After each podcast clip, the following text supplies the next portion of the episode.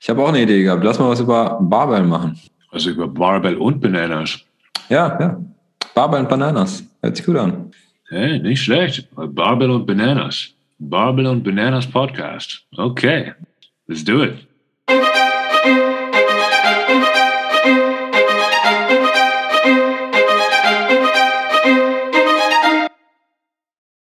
Herzlich willkommen beim Barbell and Bananas Physio Podcast. Schön, dass du wieder eingeschaltet hast und schön, dass du dich heute für ein Thema interessierst, was viele Menschen beeinträchtigt und mit dem sich viele Menschen als Patienten, aber auch als Therapeuten beschäftigen müssen. Für das heutige Interview habe ich Dr. Michael Richter eingeladen. Michael ist aktuell Vertretungsprofessor an der FH Münster im Studiengang Physiotherapie. Michael und ich haben uns auf einer Absolventenfeier der Hochschule Osnabrück kennengelernt und wir haben uns einige Stunden über verschiedene Bereiche aus der Physiotherapie unterhalten. Michael schöpft aus über 20 Jahren Berufserfahrung als Physiotherapeut und wem es noch nicht genug ist, nur einen OMT-Titel zu erlangen, der macht direkt zwei und so hat Michael nicht nur im Kaltenborn-Konzept, sondern auch im Maitland-Konzept einen OMT-Titel absolviert. Er ist wissenschaftlicher Beirat der DEFOMT, hat verschiedene Lehr- und Supervisionsaufträge an verschiedenen Hochschulen durchgeführt, ist Mitglied des Ethikrates der Deutschen Gesellschaft für Schmerzmedizin und einer der Herausgeber der Zeitschrift MSK, die bei Time erscheint. Wir sprechen in diesem Interview über die interprofessionelle Schmerztherapie, über Dauerpatienten und auch die Versorgung von diesen Patienten bzw. Schmerzpatienten. Außerdem sprechen wir über Fragebögen in der Physiotherapie und die Kultur der Fragebögen sowie Michaels Erfahrungen, die er gemacht hat, als er über die Schmerztherapie auf einmal in Indien gelandet ist. Und da es in dieser Folge um Schmerzen geht und Michael einen so wunderbaren Vortrag auf der Absolventenfeier der Hochschule Osnabrück gehalten hat, möchte ich Michaels Verflechtung seiner eigenen Vita, der Geschichte der Zitronenjette vom Hamburger Michel und der Schmerztherapie in dieser Folge aufgreifen und diese Folge taufen When Life Gives You Lemons. Lehnt euch wie immer zurück, schnappt euch Zettel und Stift und vielleicht heute einen Zitronentee und dann viel Spaß mit der Folge mit Dr. Michael Richter. Hallo Michael, ich grüße dich. Schön, dich in diesem Setting heute mal hier zu sehen, wenn auch nicht face to also nicht richtig face to face, sondern online. Ja. Vielen Dank. Moin, Fabian. Wo kommst du gerade so her? Jetzt gerade, in diesem Moment komme ich tatsächlich. In diesem Moment. Also ich sitze jetzt hier in meinem, äh, in, in, meinem Schlafzimmer, äh, wo ich ein kleines Homeoffice eingerichtet habe in Hamburg, im schönen Hamburg, in dem Stadtteil Hohe Luft. Und da waren wir, meine äh, Freundin und ich, gerade einen veganen Döner essen auf der, äh, hier um die Ecke quasi, auf dem Kiez hohe Luft. Genau. Auf dem Kiez, da kann man schon gut Leute beobachten, oder? Da kann man gut am, äh, auf dem Bürgersteig sitzen und Leut, Leute beobachten. Ja. Wir saßen leider drin, das war auch okay, ist ein bisschen frischer äh, zum draußen sitzen, etwas kühl, aber äh, war trotzdem total nett und viele Leute, viel Action, ja. Absolut. Ist auch gut, mal drin zu sitzen, wenn man gerade so die Berufskrankheit des Physios sich anguckt, immer hier und da doch mal zu gucken, wie läuft denn der oder was ist denn da schon wieder los, ne? Mhm, da klemmt doch was. und äh, der hat X-Beine und so weiter, das stimmt. Ja. Wahnsinn. Ja, das ist sicherlich ein Problem, was uns irgendwie so verbindet und ein anderes Problem, da haben wir irgendwie so ja auch äh, letzten Tage irgendwann mal so in unserem Vorgespräch drüber gesprochen, sind so so Dauerpatienten in der Praxis, die mal mehr oder weniger oft auch auftauchen in diesen vers äh, verschiedenen Settings. Und vielleicht nehmen wir das mal so ein bisschen diesen vielleicht doch mehr oder weniger bekannten Patienten oder diese Patientenfälle als Aufhänger für unser eigentliches Thema. Ähm, wie würdest du, um einfach mal so die Zuhörer auch abzuholen, wie würdest du einen Dauerpatienten, das ist ja ein umgangssprachliches Wort im Grunde, ähm, definieren oder wie würdest du so den, so einen Patienten beschreiben?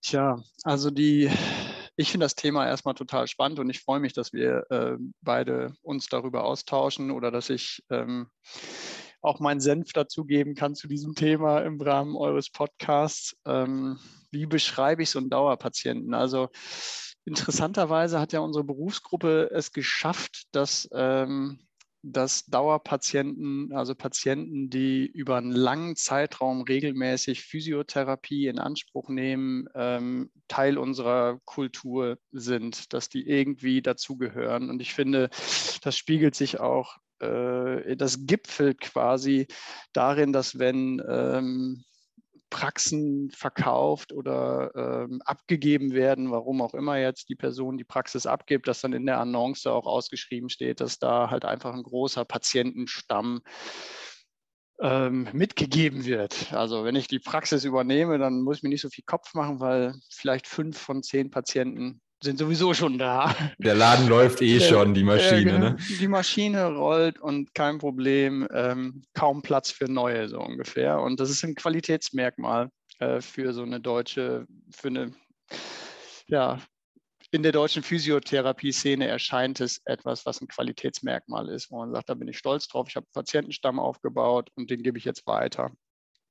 Ich bin so der typische, der typische Patient, der sich gerne an Physiotherapie bindet. So ein, so ein Patient, der sagt, meine Physiotherapeutin, mein Physiotherapeut hat gesagt oder ähm, kümmert sich um mich und so weiter und das schon seit langer Zeit äh, ist sehr, kann sich sehr unterschiedlich präsentieren. Also ich habe durchaus Patienten, die ähm, die Physiotherapie als Dauertherapie in Anspruch nehmen in so einem Modus, wo ich schon etwas, wo ich anders dahinter stehen kann. Ich sage jetzt einfach mal als Refresher, um vielleicht äh, körperlich sich wieder mehr zu reaktivieren, wenn das Absolut, eigenständige ja. Training oder eigenständige Übungen üben eingeschlafen ist, was ja mal passieren kann an einer langen Leine, wenn der Patient so selbstständig vor sich hin arbeitet oder wenn der Mensch, besser gesagt, der ja kein Patient ist, wenn er nicht da ist.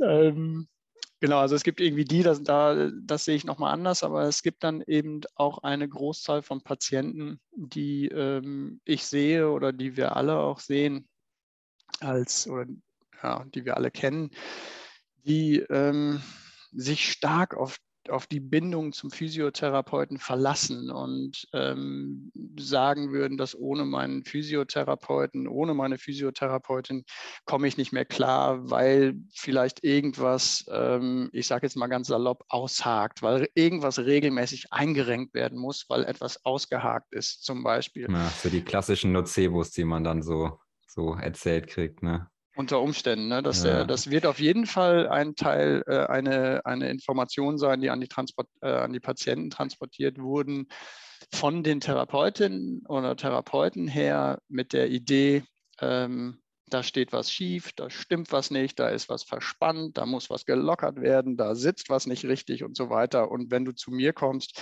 regelmäßig und dauerhaft, dann halte ich das irgendwie so gerade ähm, im Einklang, dass das nicht Probleme macht äh, oder Probleme machen wird. Also. Ja, also würdest du sagen, so die, die um an den Titel dieses äh, oder an diesen Titel Dauerpatient zu kommen oder auch überhaupt so eine Karriere zu starten, ist auf jeden Fall dieses, diese, dieses sich in Abhängigkeit begeben oder in, wie würdest du das nennen?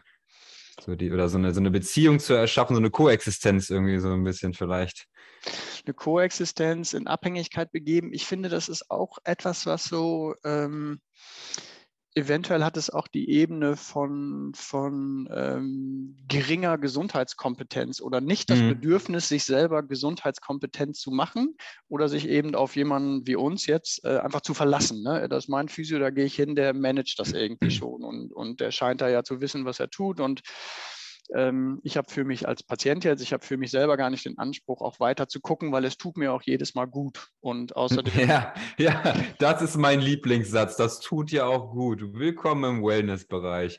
Das ist wirklich so eine Sache.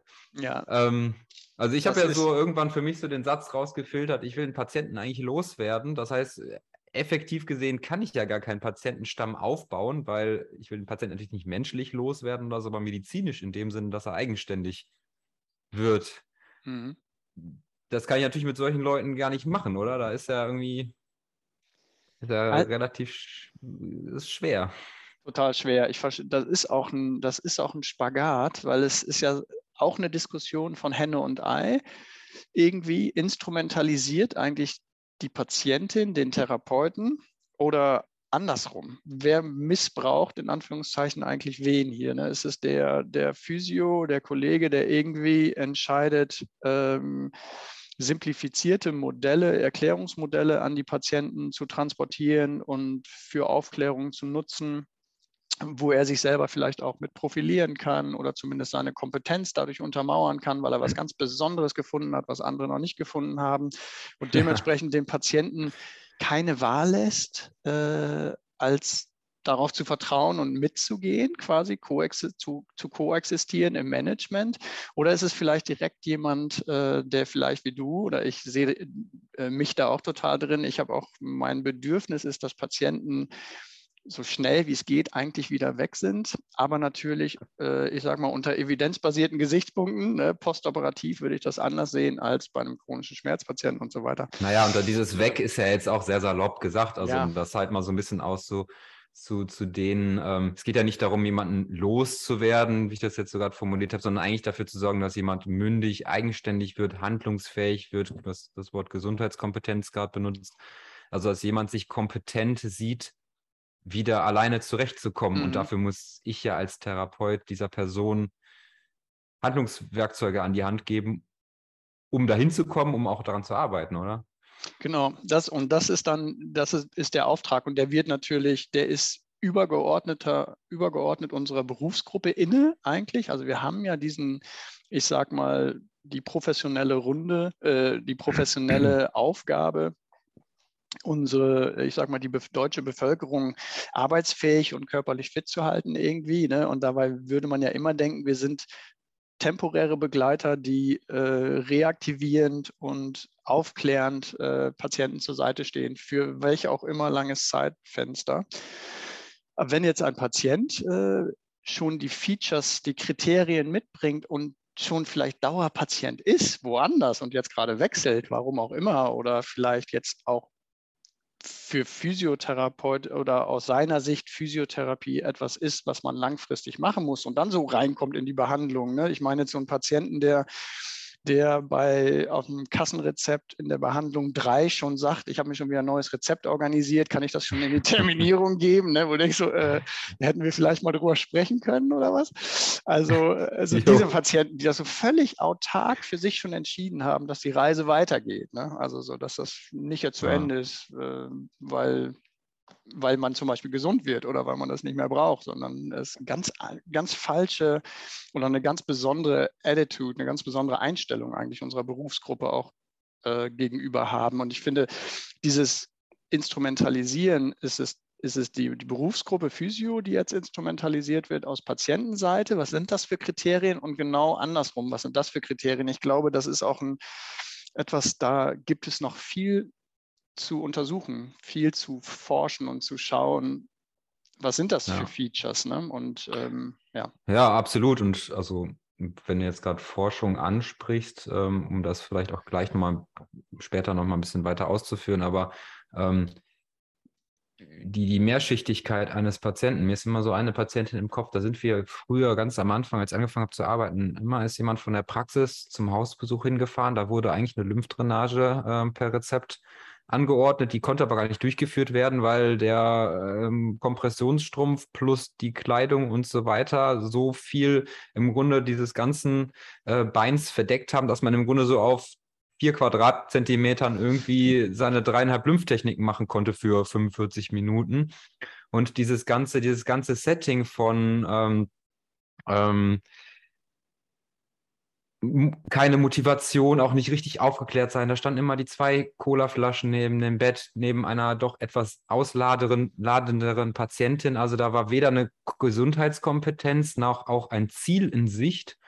Diese, diese Mehrschichtigkeit, diese Komplexität mal auseinanderzudröseln und auch in der Forschung nochmal zu gucken, was können wir als Therapeuten überhaupt leisten? Das ist ja schon, oder wo ist auch unsere Grenze? Das finde ich auf jeden Fall Jetzt ähm, in, der, in der Versorgung in so einem Hausbesuchssetting oder, oder in der.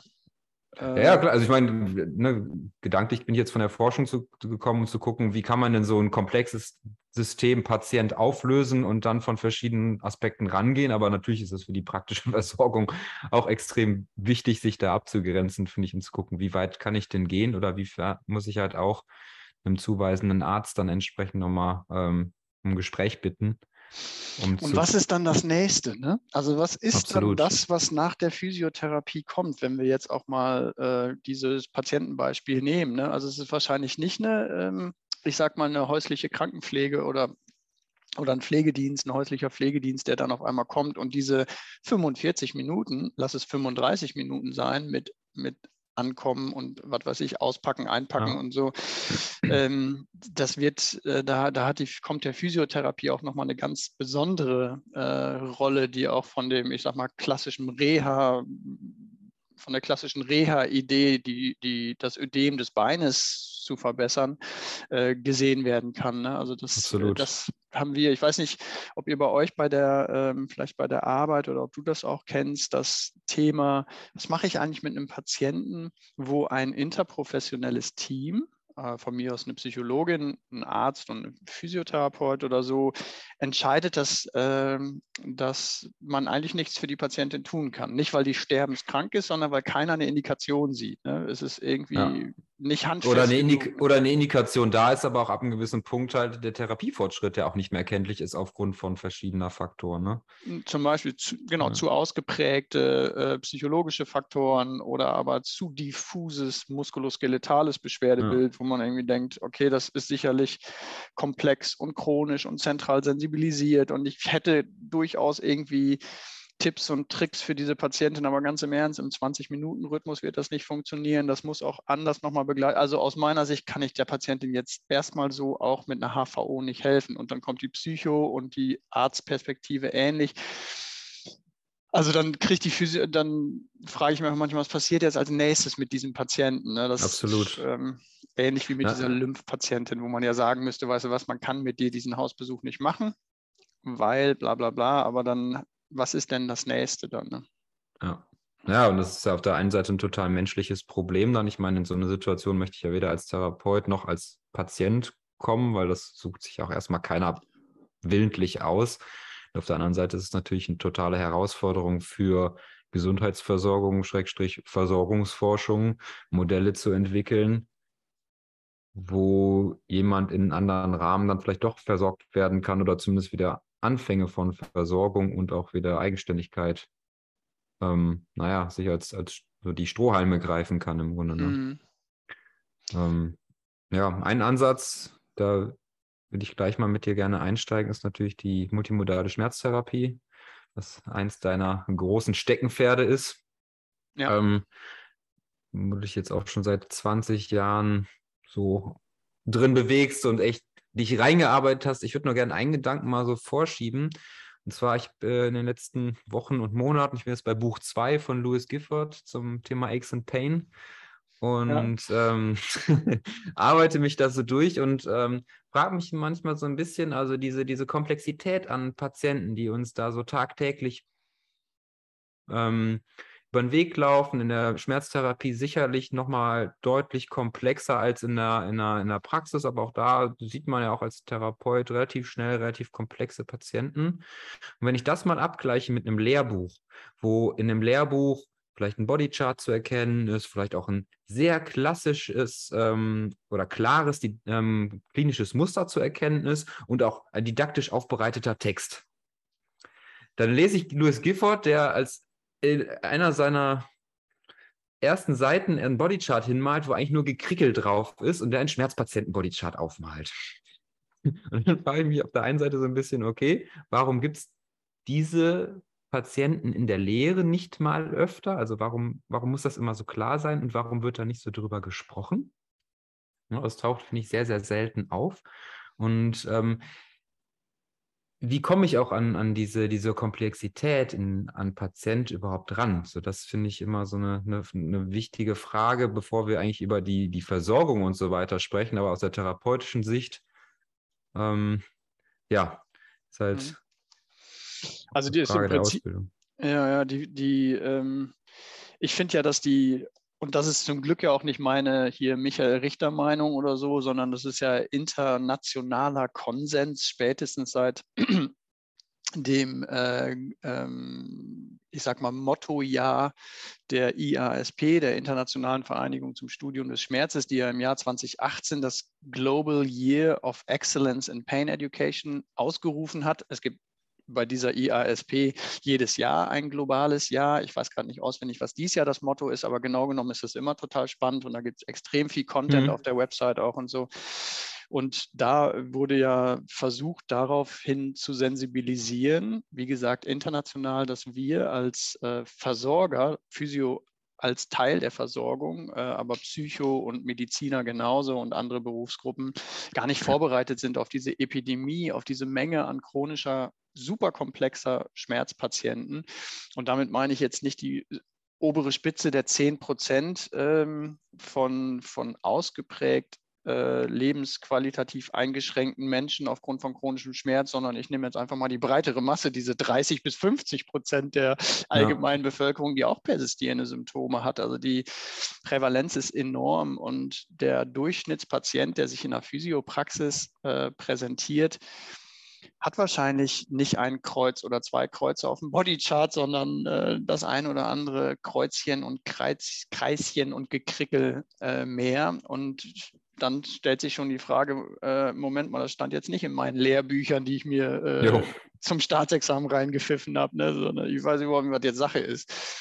Also wir sind nur geringfügig darauf vorbereitet, mit, diesen, mit diesem Klientel, äh, Klientel zu, äh, zu arbeiten. Und ich finde, man kann auch durch ein ganzes Physiotherapieleben gehen ähm, und das einfach gepflegt ignorieren, weil das wurde ja sowieso jetzt die letzten 50 Jahre gemacht oder wie lange auch immer. Ne? Also die, die, die Praxen, äh, ich sag mal, die Kultur der manuellen Therapie und dieses, äh, ich muss noch einen weiteren Kurs machen und bin immer noch nicht gut genug und ich arbeite die ganze Zeit an meiner eigenen Expertise, ähm, unter Umständen ist es aber nicht zielführend, weil die Patienten äh, nicht auf diese Art von zusätzlichen Kursen und Expertisen, ich sage mal manuelle Therapie und noch eine andere manuelle Therapie und dann noch eine Faszientechnik und dann noch irgendwas anderes, das ist nicht notwendigerweise das, was die brauchen, sondern die brauchen etwas, was den Kontext der Physiotherapie vielleicht verlässt. Und da wird dann doch zu wenig hingeguckt, weil wir in unserer äh, ich sage mal, Ausbildung und Sozialisierung nicht gelernt haben, auch Thema Kommunikation oder Placebos ja, zu fördern oder Nocebos zu vermeiden oder interdisziplinär zu denken. Das muss man ja auch erstmal äh, irgendwie. Das muss man auch erstmal erfahren, dass das möglich ist. Ne? Ich meine, also ich genau. bin auch so sozialisiert worden, dass der Arzt der große große Meister im System ist und äh, man kriegt halt die Verordnung so nach dem Motto und gerade im Krankenhaus war die Kommunikation dann manchmal auch mal weniger interdisziplinär, weil man auch sich nur auf dem Flur sieht und mit dem Bild geht man dann in die Praxis. Und habe ich den meinen ersten Rücksprache mit dem Hausarzt angefragt und war ganz erstaunt, dass der so dankbar war, dass einfach da mal ein Kontakt entstanden ist. Mhm. Ähm, das, äh, ja, da muss man ja, die, wirklich echt hinsozialisiert werden. Ja, auf jeden Fall. Das ist ja, ist ja auch eine der großen, ich sag mal, großen Forderungen, ne? Also auf ähm, dass, die, dass wir rauskommen aus unseren Silos hin zu interprofessioneller Lehre, interprofessioneller Ausbildung, um überhaupt vorzubereiten, auch so zu arbeiten. Und zwar mit einem Selbstverständnis, dass es gar nicht anders möglich ist. Man braucht jetzt nicht jeden Patienten äh, so zu versorgen, weil es gibt halt auch meine eigene Rolle am Patienten und es kann sein, dass man da gar nicht kompliziert und weiter denken muss. Genau genommen Absolut, haben wir aber ja. genug Patienten, die ähm, mehr als eine Disziplin benötigen und wir haben ja in unserem Versorgungsmodell immer schon mal zwei. Wir haben den Arzt oder die Ärztin und dann halt uns. Ne? Das sind ja, ist ja eigentlich auch schon mal ein Team klein, aber ja. fein. Ähm, oder kommt es dann unter Umständen auch schon zu unterschiedlichen Botschaften, die gesendet werden. Oder aber wir sind voller äh, negativer Stereotype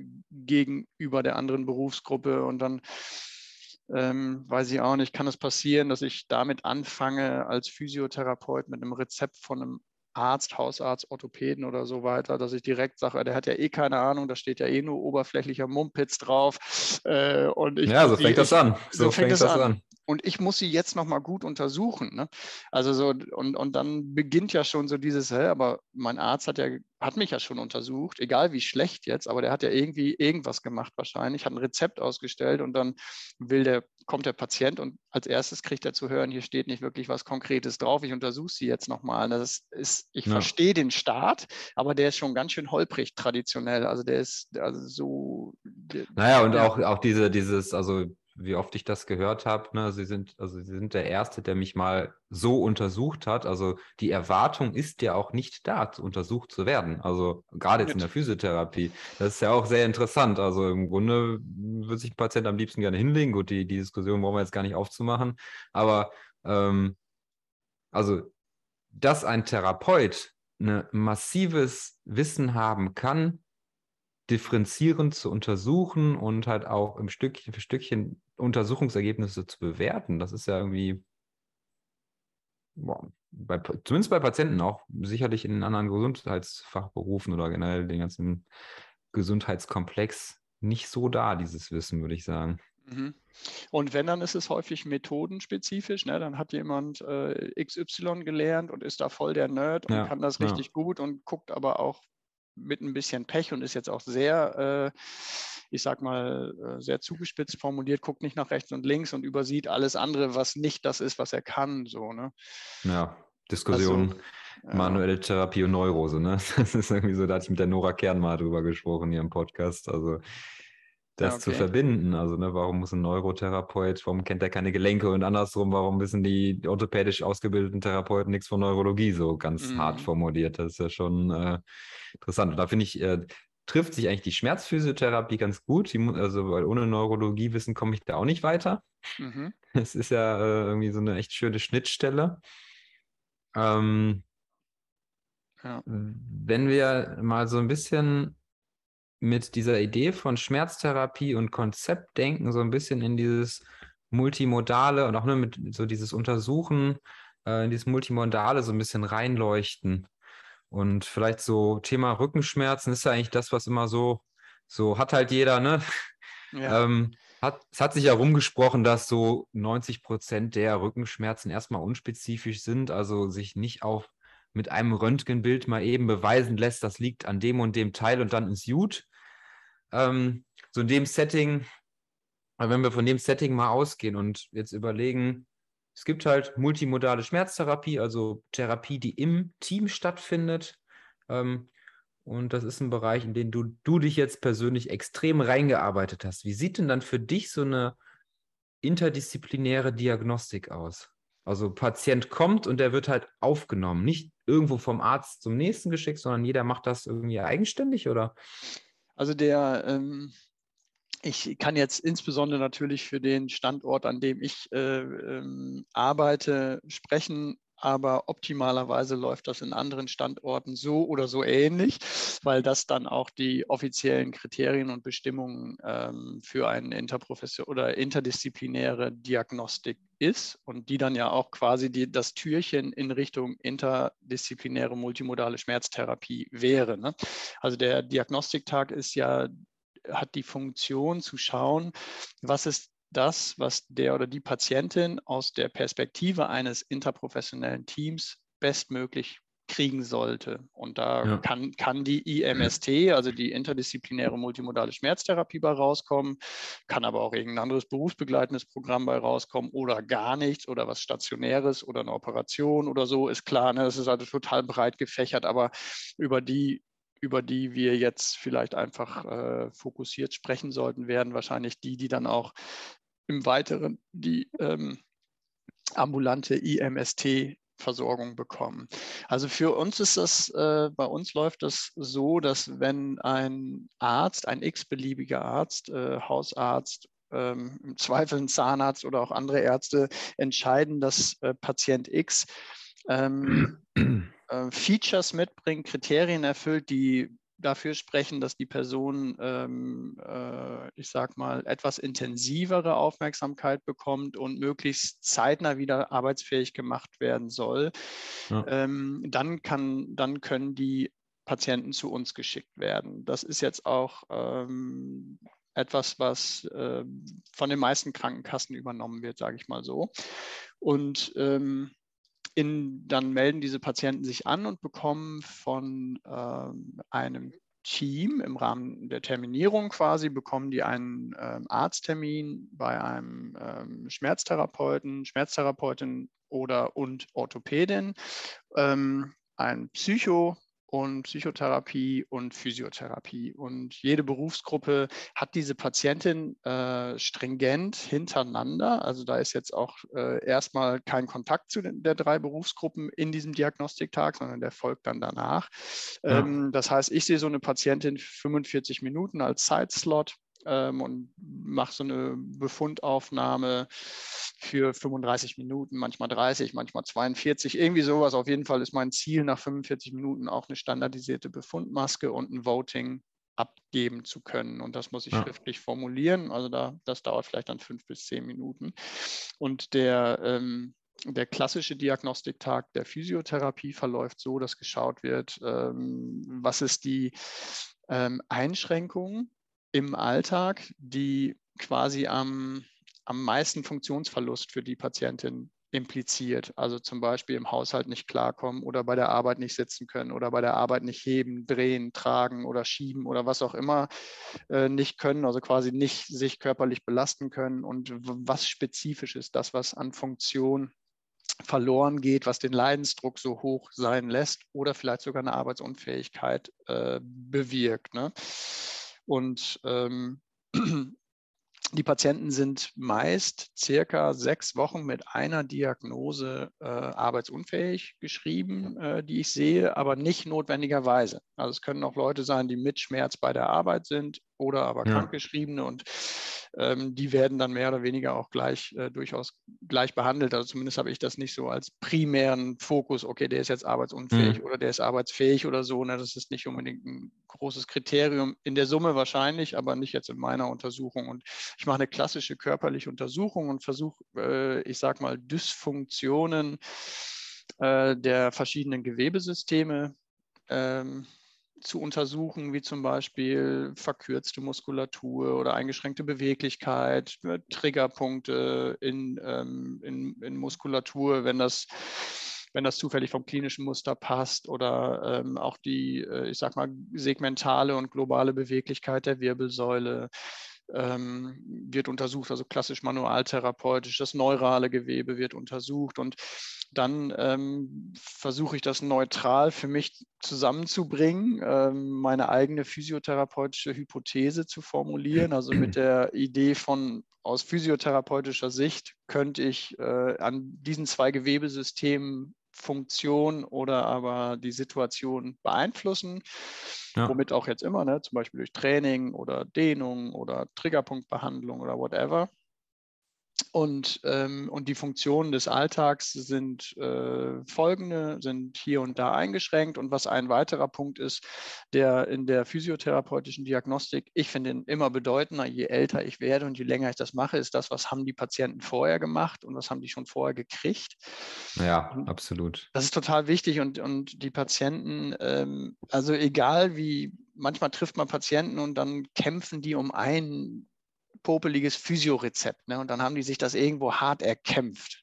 Die gibt es ja auch. Ne? Und dann hast Absolut. du diese anderen, ja genau, die gibt es. Und dann gibt es aber diese anderen, die seit sieben Jahren zweimal die Woche Physio machen. So, du denkst so, was?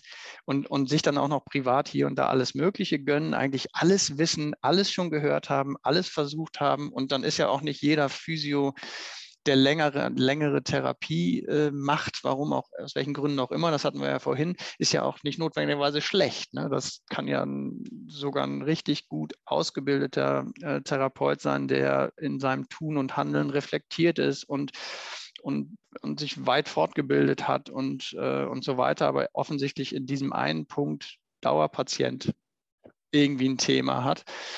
Und ich finde es bedeutend für herauszufinden, wurden sie mobilisiert, wurde da manipuliert, wurde da getriggert, äh, was haben, was haben sie, was ist eigentlich für sie Physiotherapie und was bringen sie an Vorerfahrung mit und dadurch ja auch äh, eine äh, geprimte Erwartungshaltung. Ne?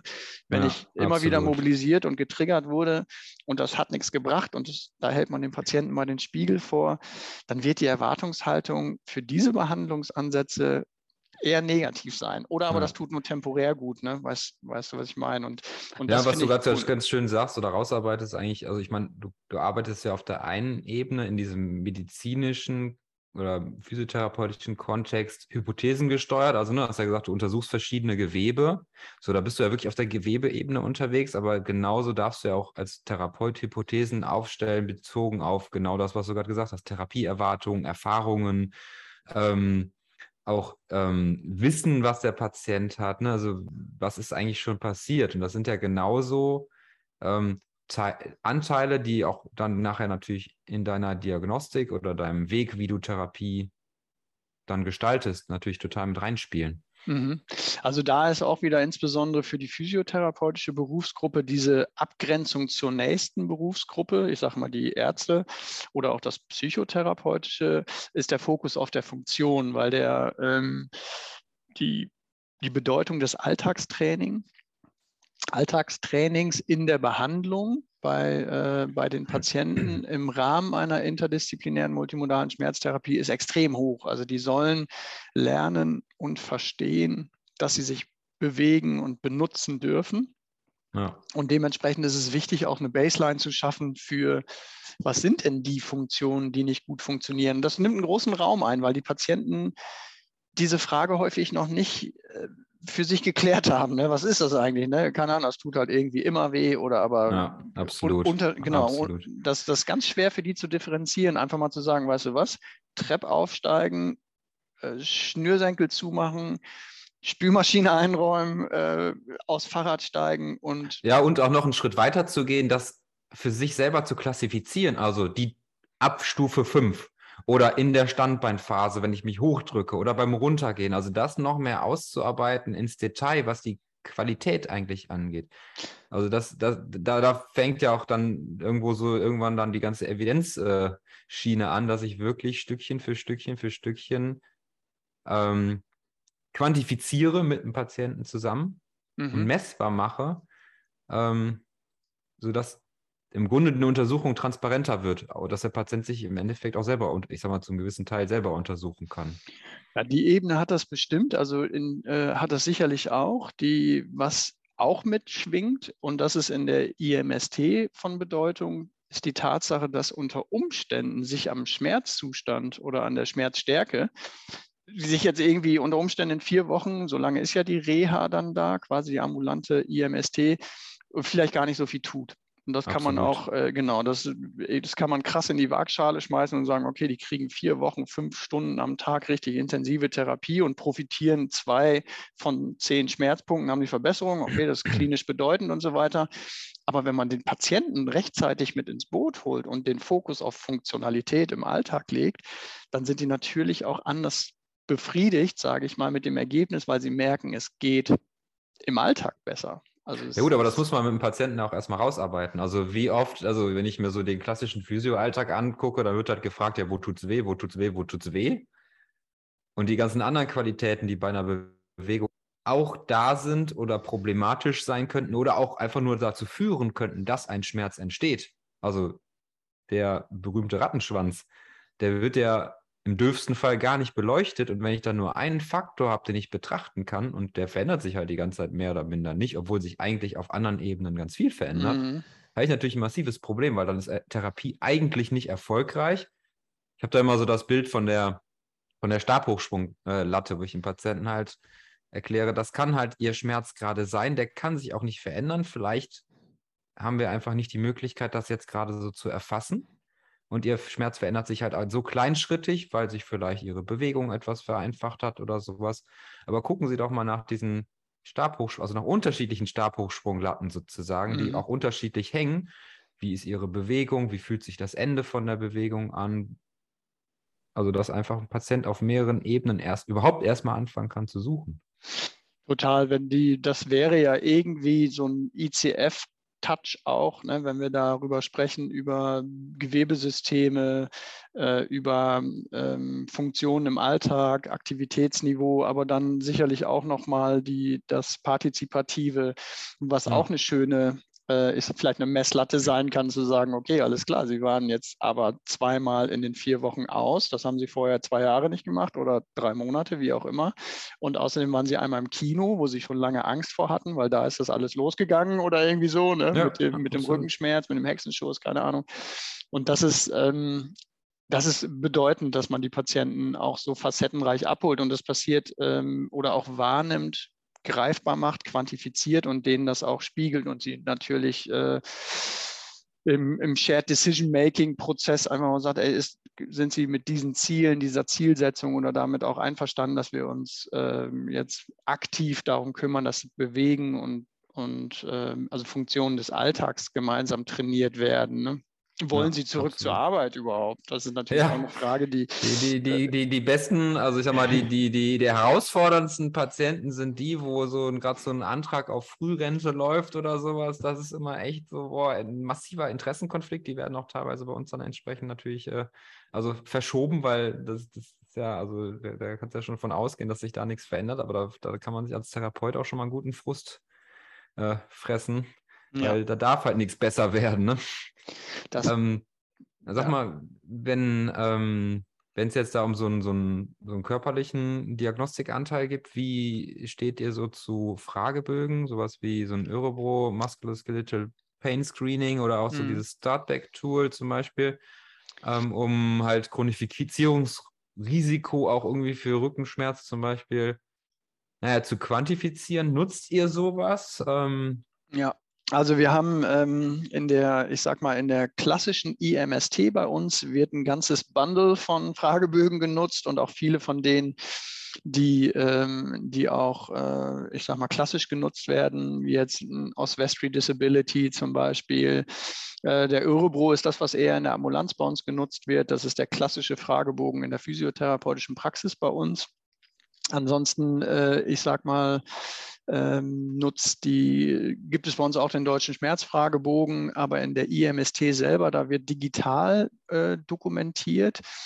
Ähm, und ähm, nicht nur dokumentiert, sondern auch die, die, die Fragebogen werden digital beantwortet, auch der Bodychart und solche Dinge, was natürlich praxe, praktisch ist für, Absolut, ja. für Data Collection und die ähm, und da ist Funktionsfragebogen Hannover dabei, äh, DAS, DASS, Disability, Anxiety and Stress Scale.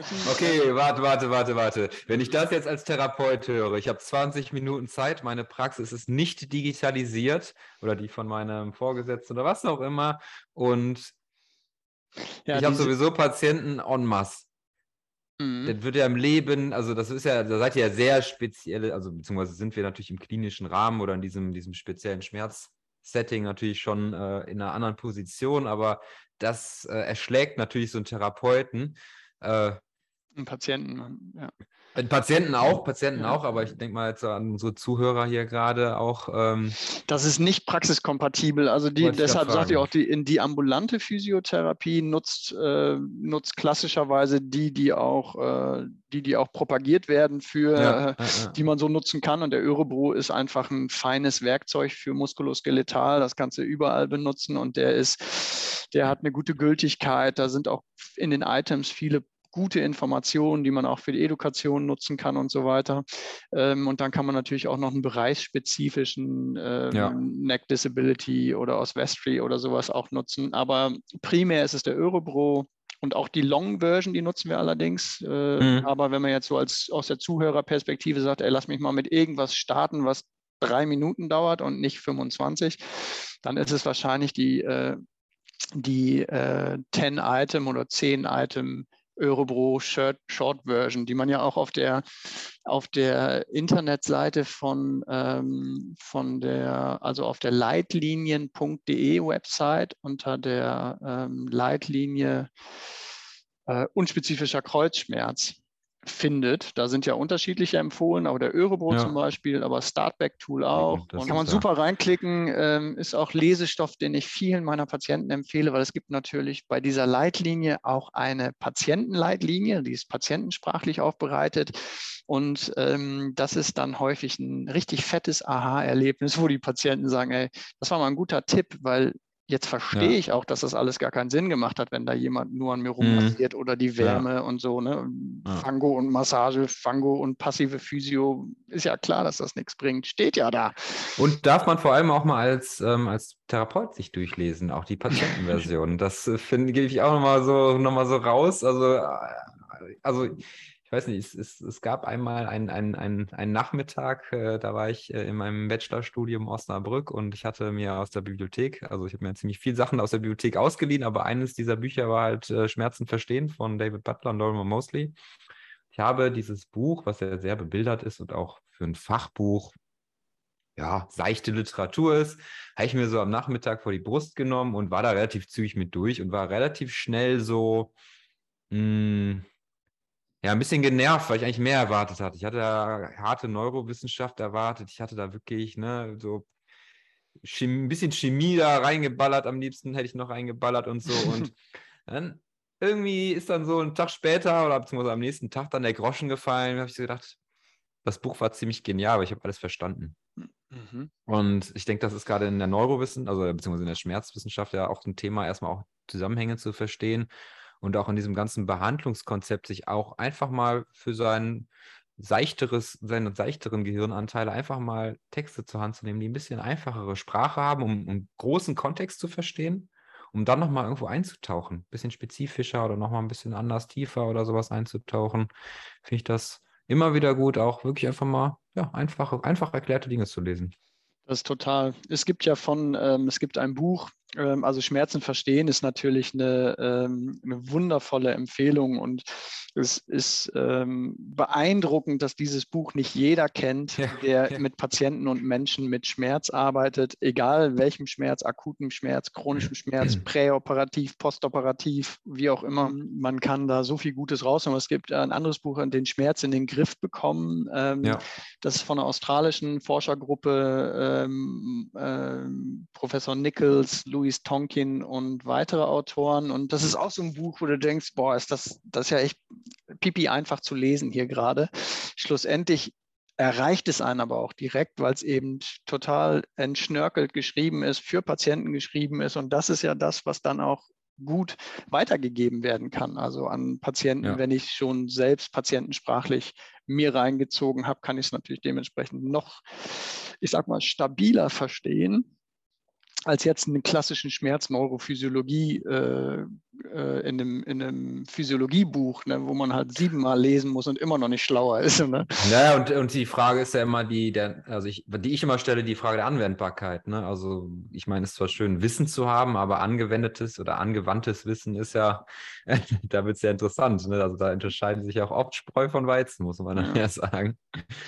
Also vielleicht nochmal äh, ganz kurz zu dem äh, Fragebögen, weil du ja dann äh, sagtest, oh Gott, man darf dabei nicht vergessen, dass die beim Diagnostiktag großteils krank geschrieben sind. Das sind also Leute, da wird vorher gut schon kommuniziert, ne? hier äh, Anmeldungen, die müssen vorher schon Datenschutz und solche Sachen machen und dann wissen die schon, die müssen eine halbe Stunde früher kommen, um das Ding auszufüllen, bevor es dann losgeht. Also es, das ist nicht das ist halt nicht so wie in einer normalen Physiopraxis. Also das wäre nur schwer machbar, wobei es auch nichts dagegen spricht, dass man als physiotherapeutische Praxis, egal welche Größe jetzt, online Fragebögen zur Verfügung stellt und bei der Terminierung sagt, füllen ja, Sie die bitte absolut. aus. Äh, das, das wäre total ja, einfach. Wobei wir da zum, zum Punkt kommen. Also ich meine, wo ist der Anreiz? Es ist halt mehr Arbeit, aber wo ist der Anreiz dafür?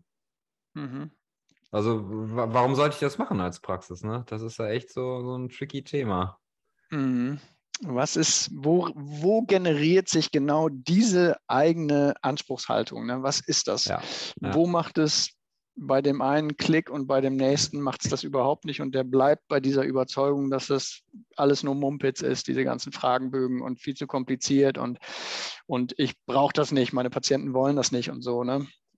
Und da ähm, spielen sicherlich unterschiedlichste äh, Komponenten mit rein. Und eine der starken, offensichtlich, wenn es um die Nutzung und, und standardisierte Nutzung äh, von Fragebögen gibt, ist natürlich der Kontext, den man vorfindet, wenn man irgendwo als neuer Mitarbeiter einsteigt oder Mitarbeiterin. Mhm. Wenn ich irgendwo hinkomme und das ist da schon so, Absolut, dann ja. wird das normal sein. Dann kommst du da nicht mehr drum rum, dann gehört das dazu. Das heißt, es muss irgendwie eine Leitungs- Ebene oder aber eine Motivation auf Leitungsebene gegeben haben oder immer noch geben, die entscheidet, so, wir machen diesen Mehraufwand, wir wollen diesen Benefit und dieses Qualitätsmerkmal für unsere Patienten, schlussendlich für unser Team auch, ne, weil das ist natürlich etwas, was ähm, total auf offene Ohren stößt, zumindest großteils, wo Patienten sich doch besser wahrgenommen werden, äh, wahrgenommen ja. fühlen. Ne? Also wenn, wenn, wenn man schnell Dinge aufgreift, die in einem Fragebogen vielleicht formuliert wurden, wie zum Beispiel Angst vor Bewegung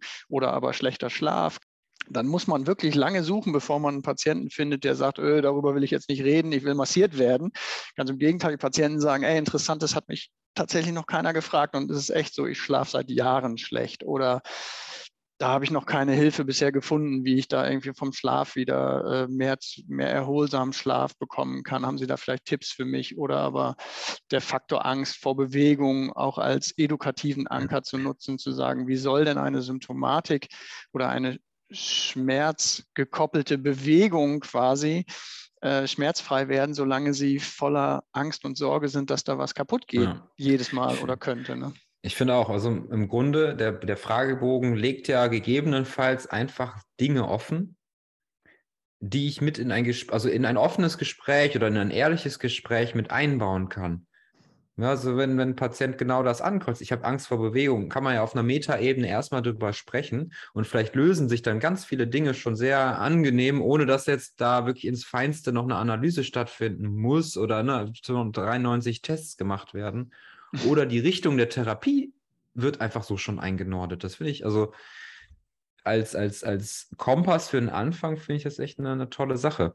Ja. Hängt natürlich auch etwas von der Persönlichkeit oder der Sozialisierung des Patienten, äh, des, des Therapeuten ab, oder? Ich meine, wo lerne ich das, den Einsatz von Fragebögen? Wo lerne ich Fragebögen überhaupt kennen? Wo lerne ich auch, dass Fragebögen in dem Praxiskontext, aber auch im größeren Kontext Forschung dann irgendwann interessant werden, weil ich meine, im Endeffekt, jede Studie, die du anguckst, die irgendwas im Rahmen der Physiotherapie macht, die hat Normalfall, um qualitative Aspekte irgendwie abzugrasen, hat es ja irgendeinen Fragebogen in irgendeiner Form dabei.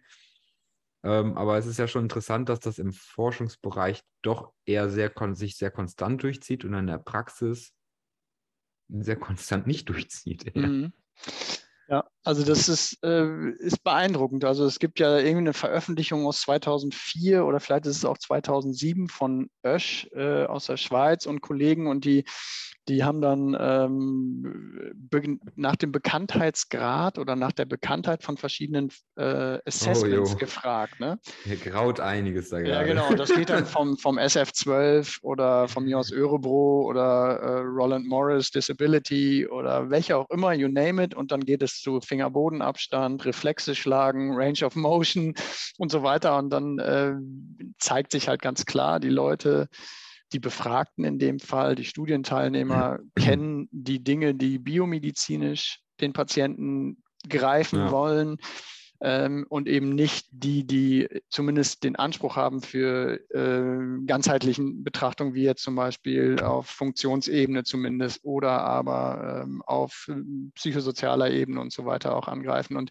wenn man dann äh, Kollegen befragt, die zehn Jahre oder mehr Berufserfahrung haben, dann zeigt sich bei denen ebenfalls, dass da ähm, die Frage, dass die Bekanntheit von Fragebögen identisch ist mit den Leuten, die ähm, frisch im Beruf sind. Das ist total interessant, weil die, ich würde sagen, das wäre äh, durchaus wertvoll mal äh, zu replizieren hier für den Deutschsprach, also für, die, für Deutschland. Ja, das wäre doch mal ein Projekt.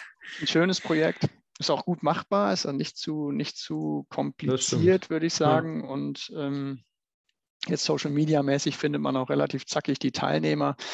Ähm, naja, auf jeden Fall, ich glaube, dass die, dass da ist noch viel Arbeit zu leisten und ähm, die, die Physiotherapie-Ausbildung bedarf auch da einer Erneuerung in Anführungszeichen, was auch immer das jetzt genau bedeutet, äh, Thema Akademisierung, Vollakademisierung und so weiter. Aber generell ist es notwendig, dass wenn ich als frisch gebackener Physio auf die Tanzfläche komme, dass ich weiß, welche Fragebögen ich rauszücken kann, um mein, meine Behandlung zu gestalten, um auch patientenzentriert äh, Versorgung zu gewährleisten.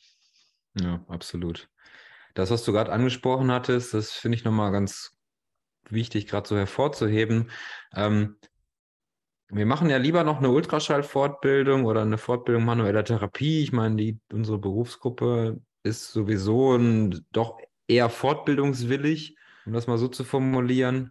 Die iFOMT hat ja für die OMT-Ausbildung oder Weiterbildung ja formuliert, dass der äh, Aspekt der Kommunikation und der patientenzentrierten Kommunikation viel stärker irgendwie auch noch mit eingebracht werden muss. Ähm, wenn wir natürlich jetzt noch zusätzlich Fragebögen mit reinnehmen und ne, also auf verschiedenen Ebenen einfach anbauen, wird das ganze Thema Physiotherapie ja schon ultra komplex. Und ja. mhm. da würde mich mal deinen Gedanken oder deine Gedanken zu interessieren, wie, also wie bringen wir die Komplexität in die Lehre rein? Dann im Endeffekt, wenn man mal so jetzt auch mit deinem beruflichen Hintergrund der äh, Professur an der FH Münster da ähm, so nochmal auf, auf so diesen, diesen Aspekt der Lehre belegt. Ne? Also ich meine, im Endeffekt ist der Stand ja jetzt gerade wieder ist und du hast gerade gesagt, okay, interessanterweise haben ja anscheinend, zumindest laut da Esch et al., die, äh, die Therapeuten, die seit zehn Jahren im Beruf bin, sind einen ähnlichen Kenntnisstand, was, äh, was ähm, Fragebögen angeht. Aber wie kriegen wir denn an der Basis diese Komplexität so vermittelt, dass dann nicht auf einmal die manuellen Skills oder die praktischen Skills da verloren gehen? Das ist ja. Das ist, ähm, also an der Fachhochschule Münster arbeite ich ja, bin ich als Vertretungsprofessor ähm, da angestellt und da kooperieren wir ähm, oder arbeiten wir ähm, zusammen mit der Physio- als auch der Logopädie-Schule der Uniklinik. Äh, dementsprechend fallen die praktischen Anteile da auch nicht, nicht äh, im Rahmen der Ausbildung nicht in mein äh, Metier, sondern ich mache dann eher den theoretischen Umbau. Und mhm. ich, äh, deshalb, wenn ich jetzt einfach so ein Wunschkonzert mir vorstellen könnte oder Darfst ja hier alles wünschen. Ja, genau. Die Sternschnuppen fliegen schon. Ja, dann ist es, dann ist es die, ich sag mal, eine grundständige, eine Vollakademisierung unserer Berufsgruppe ähm, äh, möglichst zeitnah, um, an, um auch diesen, dieser, ich sag mal, dem gewachsenen Anspruch und der äh, gesteigerten Komplexität der gesundheitlichen Versorgung äh, gerecht zu werden. Ähm, und da gehören eben Skills wie Kommunikation oder auch standardisierte, äh, ich sag mal, Untersuchungstechniken ähm, und so weiter irgendwie dazu. Die müssen aufgewertet werden oder auch die Idee von theoretischen Modellen der Gesundheitsversorgung oder die Bedeutung von evidenzbasierter Praxis, also alles so dieser theoretische Umbau, der muss aufgewertet werden und gleichzeitig ist sicherlich bei den praktischen Skills ähm, auch Zeit einzusparen. Ich sage jetzt mal in der klassischen physiotherapeutischen Ausbildung, so wie sie heute ähm, vermutlich noch äh, großteils gestaltet wird, also mit vielen Stunden von Massagetechniken als Beispiel jetzt nur, ohne Massage abzuwerten. Aber das kann ich auch lernen, indem ich das an einem Körperteil einmal gemacht habe und ich brauche nicht äh, notwendig. Ja, Stichwort prinzipienorientiertes Lernen im Endeffekt. Ne? Also Genau, lernst die Technik, die Skills, die, die, die Hands-on-Technik, ich sag mal das Kneten und das Walken und das Zirkeln, jetzt sowas. Und dann machst du das, überträgst das in alle Bereiche und das machst du nicht notwendigerweise im Rahmen von einer Ausbildungszeit, die so viel Gold wert ist, also die, die, die, die so wertvoll ist, wollte ich sagen. Und, ähm, und da gibt es andere Dinge, die eben, mit denen man ebenso umgehen könnte, Thema Hydrotherapie und, und, äh, und so weiter. ja. Und die sind auch nicht per se, ich glaube, wir haben das Problem oder das Dilemma ist ja, dass wir nicht genau wissen, was kann man eigentlich aus diesen Dingen noch, was sollten wir behalten, was ja. ist wirksam, was ist sinnvoll, was ist, was ist traditionell irgendwie zu erhalten und was ist vielleicht das, was man einfach auch sagt, ey, das, da können wir uns jetzt wirklich von trennen. Also wir haben noch einen ordentlichen äh, ordentlich Arbeit zu leisten, äh, was so, ähm, ich sag mal, Erkenntnisgewinn, Thema Effektivität von Interventionen, die wir traditionell in unserer Ausbildung haben, äh, zu tun. Ja. Tja, also das deshalb die, die, äh, ich bin ja als Manualtherapeut und äh, leidenschaftlicher Manualtherapeut und OMT-Therapeut auch jemand, der stets propagiert, äh, dass eben dieses Untersuchen können, behandeln können, die Nähe zum Patienten, die Berührung, dass es äh, ja. Dinge sind, die eben nur, vielleicht nicht nur, aber die wir in unserem Portfolio haben und die sind besonders bedeutend. Äh, das ist halt unser Alleinstellungsmerkmal. Das, das ist, ist, das, was wir so. Genau, das ist das und das tut den Patienten ungemein gut und es ist ein, es ist ein, ein wichtiges bedeutendes Werkzeug, in, was wir nutzen können, um Patienten in ihrer Regeneration, Rehabilitation und so weiter zu unterstützen und zu fördern. Und es wäre bescheuert, das irgendwie gehen zu lassen und die Physiotherapie alleinig als, äh, als Hands-off Methode zu verstehen oder, oder diese Skills gehen zu lassen, ähm, diese praktischen Skills gehen zu lassen, um jetzt vielleicht der Komplexität äh, des Gesundheitswesens wieder zu begegnen. Ne? Das muss irgendwie Hand in Hand und interprofessionell mit anderen Berufsgruppen, jeder nimmt sein, seine Aufgabe wahr, ähm, funktionieren. Und ähm, ich, also da, ich bin nicht, ähm, ich sag mal, nicht zu Hause in der, äh, in der in der, in der Neugestaltung von, wie sieht die Physiotherapieausbildung in zwei Jahren aus. Ne? Aber ich habe schon äh, zumindest meine Idee und das ist der große Anteil Praxis. Das ist das grundständig voll akademisierte, primär qualifizierende, was total äh, wichtig ist. Und, ähm, und in dem Rahmen hat man auch die Möglichkeit, eben die, die Physiotherapie nochmal anders auszugestalten, äh, mit Stichwort wie Kommunikation, was du vorhin auch sagtest. Ne? Ja. Also ja, und das, was du sagst, ist ja extrem wichtig. Also dass Akademisierung und Praxis nicht zwei separat divergierende Teile sind, sondern dass sie zusammengehören und dass dieser praktische Beruf nicht vertheoretisiert wird, sondern herausgearbeitet wird, auch im Sinne einer, naja, Profession, Professionsentwicklung im Endeffekt. Was sind die Kernelemente dieses Berufs? Was sind auch die Kernkompetenzen auf den verschiedenen Ebenen und davon ist halt ein Riesenteil die, das praktische Arbeiten am und mit dem Patienten. Also ähm, es geht ja gar nicht das, darum, das auszuschließen, weil diese, diese Diskussion halt ganz oft kommt, dass dann der Theoretiker dann auf einmal am Werke ist. Und auf der anderen Seite gibt es ja genauso einen Riesenbereich an Forschung und, und, und Versorgungsforschung auch, um, ne, oder, ne, also wo man dann halt einfach Stückchen für Stückchen wegkommt von diesem, von diesem praktischen Arbeiten, aber aus der Praxis informiert halt guckt, wie ist die Behandlung, also das Erforschen von Behandlungstechniken oder das Erforschen von Versorgungsstrukturen. Mhm. Das kann ja nur daraus entstehen. Ja, diese, ich sag mal, für diese hochwertige, äh, leitlinienkonforme interdisziplinäre multimodale Schmerztherapie, ne? so per Standard, so wie es sein soll. Vier Wochen, fünf Stunden täglich, insgesamt 100 Stunden, interprofessionelles Team und so weiter. Da ist so viel Standard und Struktur drin mit so einer, mit so einer äh, Effektstärke. Und jetzt als jemand, der das seit vielen Jahren macht, könnte ich, möchte ich behaupten, es ist sicherlich nicht schlecht, äh, da so ein alter Hase zu sein und zu wissen, wie der Hase so läuft. Ähm, aber ich kann mir auch vorstellen, dass man relativ schnell äh, jemanden von der Straße holen kann, äh, von mir aus ein Schauspieler oder einen Laien und einmal sagen kann, weißt du was, das hier ist der Stundenplan, so sieht das aus, das sind die Interventionen, die wir hier machen. Das ist kein Hexenwerk, ne? das ist ein bisschen Gerätetraining, ein bisschen Alltagstraining und dann äh, bei Bedarf macht man mal ein Kinesiotape, das kriegt man auch schnell hin. Also da ist so relativ wenig Skill für ja. äh, notwendig, interessanterweise. Und das ist extrem hands-off. Ne? Also du äh, in, in diesem Setting jetzt, also ein besonderes Setting, das IMST-Setting, äh, ja. aber es sollte auch so laufen. Also das ist quasi das, wie es auch funktioniert. Ja. Absolut, absolut. Sag mal, um langsam so den Bogen zu kriegen und ähm zum Abschluss zu kommen. Mhm. Ähm, eine Frage, die, die brennt mir auf der Zunge.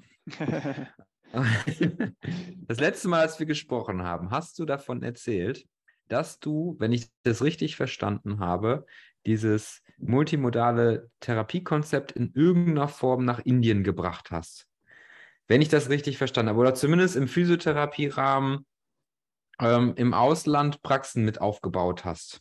Oder ein Trainingszentrum oder sowas. Ja, ja, das war, hm, erzähl mal. Was, was mich interessiert, ist einmal deine Wahrnehmung von Patienten in einem anderen Land, in einem anderen Kontext Und wie du halt vielleicht auch Physiotherapeuten in einem solchen Kontext, die ja dementsprechend eine andere Nationalität haben, vielleicht auch eine andere Sozialisierung hast, wie du die, also wie du das so wahrgenommen hast. Vielleicht magst du da noch so zum Abschluss was erzählen.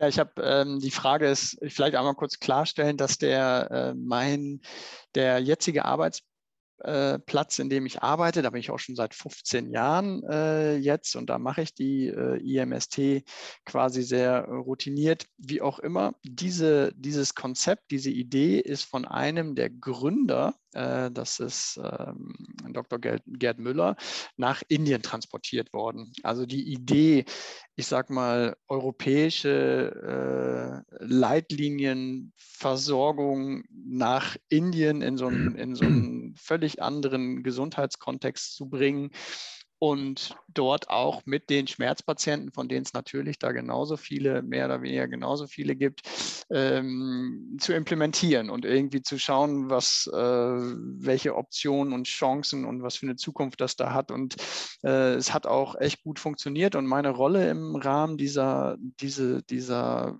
äh, dieses Transfers, sage ich mal, war die Rekrutierung von ähm, ähm, Kollegen und Kolleginnen dort. Also mhm. das heißt, ich durfte Vorstellungsgespräche führen, habe also einige ähm, Physiotherapeutinnen insbesondere, aber auch also sowohl männlich als auch weiblich äh, Physiotherapeuten kennengelernt, die ähm, dann in der, ich sag mal, in dem Zentrum in Indien multimodale Schmerztherapie in der einen oder anderen Form machen sollten, die möglichst so ist wie hier in Deutschland äh, oder so laufen sollte wie hier in Deutschland.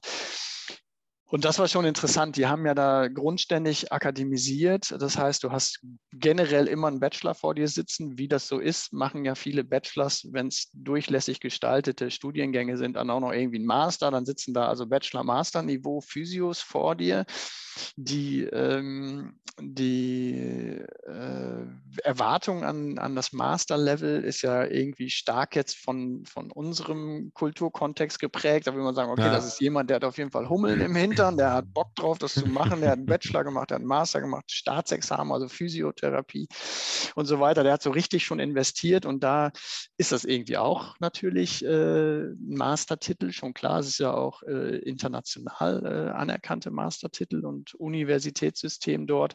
Aber irgendwie ist das, ähm, ist das schon anders, weil es ist, äh, es hat eben nicht dieses, äh, diese, diese moderne Denke, es ist doch sehr physikalisch, ist mhm. stark passiv und auch dieses Ich aktiviere mich körperlich und auch wenn es weh tut dabei, ist etwas, was 0,0 in deren Idee äh, mhm.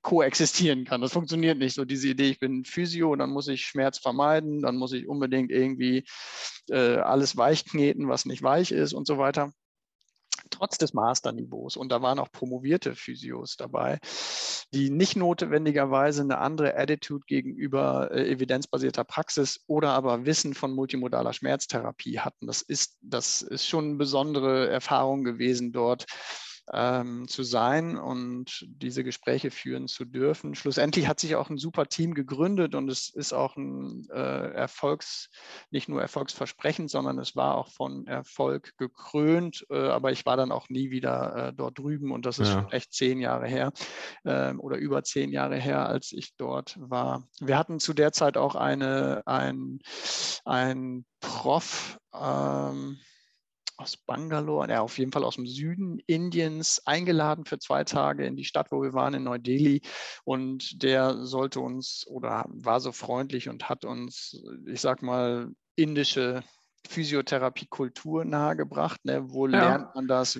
Wo hat er das gelernt? Wieso ist er Professor und wo gibt es das noch und solche Dinge? Und äh, das war auch ein interessanter kultureller Austausch auf jeden Fall und hat auch gezeigt, es gibt diese diese, diese Blase von ähm, den international sich orientierenden Physiotherapeuten dort auch, ne, die wissen, mhm. dass es OMT gibt, dass es die iPhone gibt und, und so weiter. Also zu dem Zeitpunkt, als wir da waren, gab es äh, zu der Zeit, ich glaube, zwei Verbände, die beide für sich äh, beanspruchten, der größte Verband Indiens zu sein und Mitglied im WCPT damals noch, also World Physio ja. heute, äh, zu sein. Und schlussendlich war das eine große Diskussion damals. Genau weiß ich auch nicht, wie die geendet ist. Ich weiß äh, leider nicht mal mehr, wie die Verbände hießen, aber ich weiß, dass das ein riesiges Thema war und auch WCPT nochmal darauf hingewiesen hat, ey, ihr müsst euch da irgendwie schon einig werden. Es kann nur eine. Hört sich an wie in Deutschland. Wobei die Frage mit äh, Physio Deutschland, ehemals ZVK, als schon mhm. immer Gut, äh, nationales ja. Mitglied im WCPT. Also das ja. irgendwie war der Drops schon gelutscht, aber wir haben natürlich auch verschiedene Verbände, die ja. es in anderen Ländern ja auch gibt. Ne? Also ich finde das immer ganz schön zu hören, was du eigentlich so erzählst, dass es, auch wenn die Strukturen hier und da ein bisschen unterschiedlich sind, ähm, dass so die Problemchen, um die sich so dieses Ganze auch natürlich dann irgendwann politische so kreist, ob das jetzt Verbandsstrukturen sind, ob das auch die Ausbildungsrichtlinien, denke ich mal, sind, auch mit Akademisierung oder ohne Akademisierung, was dann wirklich so an Inhalten ist, ist ja anscheinend, ähm, naja, es ist, es ist immer im Wandel. Es ist irgendwo, sind Dinge im Umbruch und ähm, ähm, das höre ich dann doch auch immer mal hier da von verschiedenen Ländern oder Ecken, dass das eigentlich die, die praktischen Probleme, die so bestehen im, im Umgang dieser Berufsgruppen eigentlich mhm. überall da sind. Ja, das ist, macht ja auch so ein OMT, äh, also World Physio Kongress, äh, so Besuch, Besuch wert. Ne? Also es ist einfach total genial, auf so einem internationalen, riesigen Kongress mit mehreren tausend Teilnehmern zu sein. Insbesondere natürlich jetzt post-Corona wird das bestimmt wieder schön, aber vorher war es auch schon immer ein richtiges Highlight und einfach zu wissen, was es in den zentralafrikanischen Ländern, wo es auch eine Physiotherapie ja, gibt ja. oder in ja, genau, oder äh, im, im, Mittleren Osten, egal jetzt wo, ne? also einfach in anderen Kulturkreisen und da, das dann sagt, wir haben diese, diese, diese Profession, die wir gemeinsam teilen und sicherlich gibt es da auch Schnittmengen in den Dingen, die uns beschäftigen. Ne? Ich sag mal First Contact zum Beispiel ne? oder ja. aber auch die Hierarchie im Gesundheitswesen, Thema Ärzte und äh, ähm, die Rolle der Ärzte in Bezug zur Physiotherapie und so weiter. Na, und auch um zu merken, dass, also ne, es wird ja auch immer viel kritisiert, aber dass es halt bei uns nicht alles schlecht läuft, sondern das ist ja auch immer ein wichtiger Punkt. Also das sind ja auch teilweise einfach intellektuelle Auseinandersetzungen, über die man sich dann, über die man sich dann den Kopf zerbricht und Gedanken macht oder zusammen einfach mal philosophiert, aber ähm, mhm. das finde ich, äh, ist auch so ein Punkt. Ne? Also nicht alles ist schlecht, auch wenn man es kritisiert und manche Dinge lassen sich halt einfach optimieren, ja. Das ist halt so. Auf jeden Fall, ist ein Entwicklungsprozess. Und die Physiotherapie in Deutschland hat auch, äh, hinkt Tendenz hinterher mit dem, wie wir ausgebildet sind und ausgebildet werden ähm, im Vergleich zu direkten Nachbarländern auch und zum Rest Europas. Und äh, ich kann mir vorstellen, dass da diese, diese Stimmung, die manchmal auch in der, äh, in der Berufsgruppe herrscht, vielleicht auch die, diese vielleicht konstruktiven Streitereien, die da auch irgendwie hingehören in so einen Entwicklungsprozess, völlig normal sind und wir da äh, vielleicht ähm, einfach etwas später am Zug erst sind, als andere Länder das ähm, für sich durchlebt haben. Ne? Absolut, das denke ich auch. Das ist doch ein gutes Schlusswort.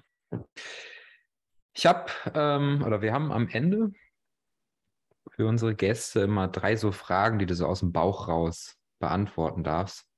Würde ich dir gerne am Ende noch stellen, bevor wir hier beide in unseren Feierabend gehen. Mhm. Mm. Die erste Frage ähm, ist, welches Bewegungsthema ist deines Erachtens total unterbe äh, unterbewertet oder unterschätzt?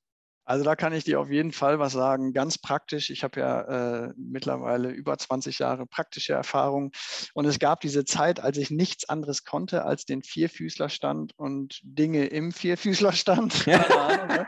und vielleicht noch die eine oder andere Übung aus anderen Konzepten oder so. Und dann gab es diese, diese, diese diese lerneifrigen vielen Jahre, die bis heute auch noch nicht aufgehört haben, ehrlich gesagt, aber auf jeden Fall, wo ich dann irgendwie viele Übungen kennengelernt habe aus unterschiedlichsten Konzepten und so weiter. Und dann hat sich das so ein bisschen kreisförmig entwickelt, bis ich wieder beim Vierfüßlerstand ja. bin. Und heute halte ich die Vierfüßlerstand Ausgangsstellung begründet für eine der unterschätztesten Ausgangsstellungen in der Physiotherapie. Und ich verstehe den ganzen Kram nicht mit hier, was man da alles auf der Trainingsfläche und funktionelles Training und so. Das ist alles total super und spannend. Aber ich sag mal, für, für Bewegung lernen, Bewegungskontrolle und viele andere Dinge ist der Vierfüßlerstand äh, eine wundervolle äh, Ausgangsstellung. Und interessanterweise sind dann doch einige äh, Kollegen und Kolleginnen, die dann so einfach mal mal mehr als ein Jahrzehnt am Patienten auch arbeiten, haben die ähnliche Meinung dazu. Das ist ganz interessant. Also ich glaube, man muss nicht, ähm, vielleicht muss man das äh, dreimal um die Ecke biegen, um dann nach Rom zu kommen, so ungefähr. Anders Aber, kommt man nicht an die Erfahrung, ne? ja, genau. Scheinbar braucht man das. Das ist auf jeden ja. Fall meine Antwort zu der Frage. Frage Nummer zwei. Was ist Bewegung für dich?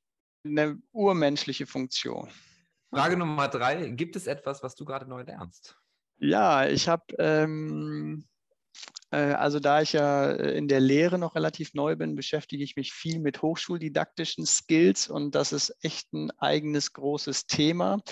Ähm, und ähm, was es wertvoll ist, auch erkundet zu werden und gleichzeitig vielleicht ganz praktisch auch lerne ich äh, immer noch und bin da irgendwo im vierten Modul von der ähm, DNS. Das ist, es gibt in der, äh, in der in Prag gibt es die Prag School of Rehabilitation. Und da mhm. gibt es einen ähm, Kinderarzt, der nennt sich Pavel Kolar, Professor Dr. Pavel Kolar. Und das ist so der, derjenige, der in die Fußstapfen von Vaclav Wolter ge, ah, mhm. gestiegen mhm. ist, sage ich mal so. Ne? Das ist so der wahrscheinlich Lehrstuhlinhaber, Nachfolger, kann ich mir auch vorstellen, aber das weiß ich gar nicht genau. Auf jeden Fall ist er therapeutisch der neue Typ da. Und das ist ja auch die Schule, mhm. wo ähm, Wladimir äh, Janda und auch Karel Lewitt Janda. zu Hause sind. Also da ist so eine eigene Szene, eine eigene Welt und da gibt es das Konzept, das nennt sich DNS, Dynamic Neuromuscular Stabilization und das macht quasi so ein bisschen den Übertrag von, von äh, Ontogenese, von, von Entwicklung, frühkindlicher Entwicklung auf, ähm, ich sag mal, Bewegungsverhalten im Erwachsenenalter. Und da, äh, das hat, hat was von Wolter, es hat aber auch was von klassischem Training und da ist auch die manuelle Therapie gut verortet in dem Konzept. Das ist das, was ich aktuell noch nebenbei ganz praktisch lerne oder versuche. Hochspannend, äh, das habe ich auch noch nicht gehört. Da werde ich mich direkt mal einlesen. Das ist richtig gut. Kein richtiger Tipp. Ja, ja mhm. cool, hört sich echt cool an. Hör mal, Michael, vielen, vielen Dank. Äh, ich weiß, dein Terminplan ist voll und vielen lieben Dank, dass du doch so doch auch ausladend deine Erfahrungen teilst und irgendwie so gerne auch Leute mit ins Boot holst und auch nochmal so ganz neue Ideen da oder Ansätze nochmal mit mir breit trittst. Vielen, vielen Dank. Das war echt ein gutes Gespräch. Hat mir auch Spaß gemacht. Vielen Dank für die Einladung und dass ich dabei sein darf. Und du.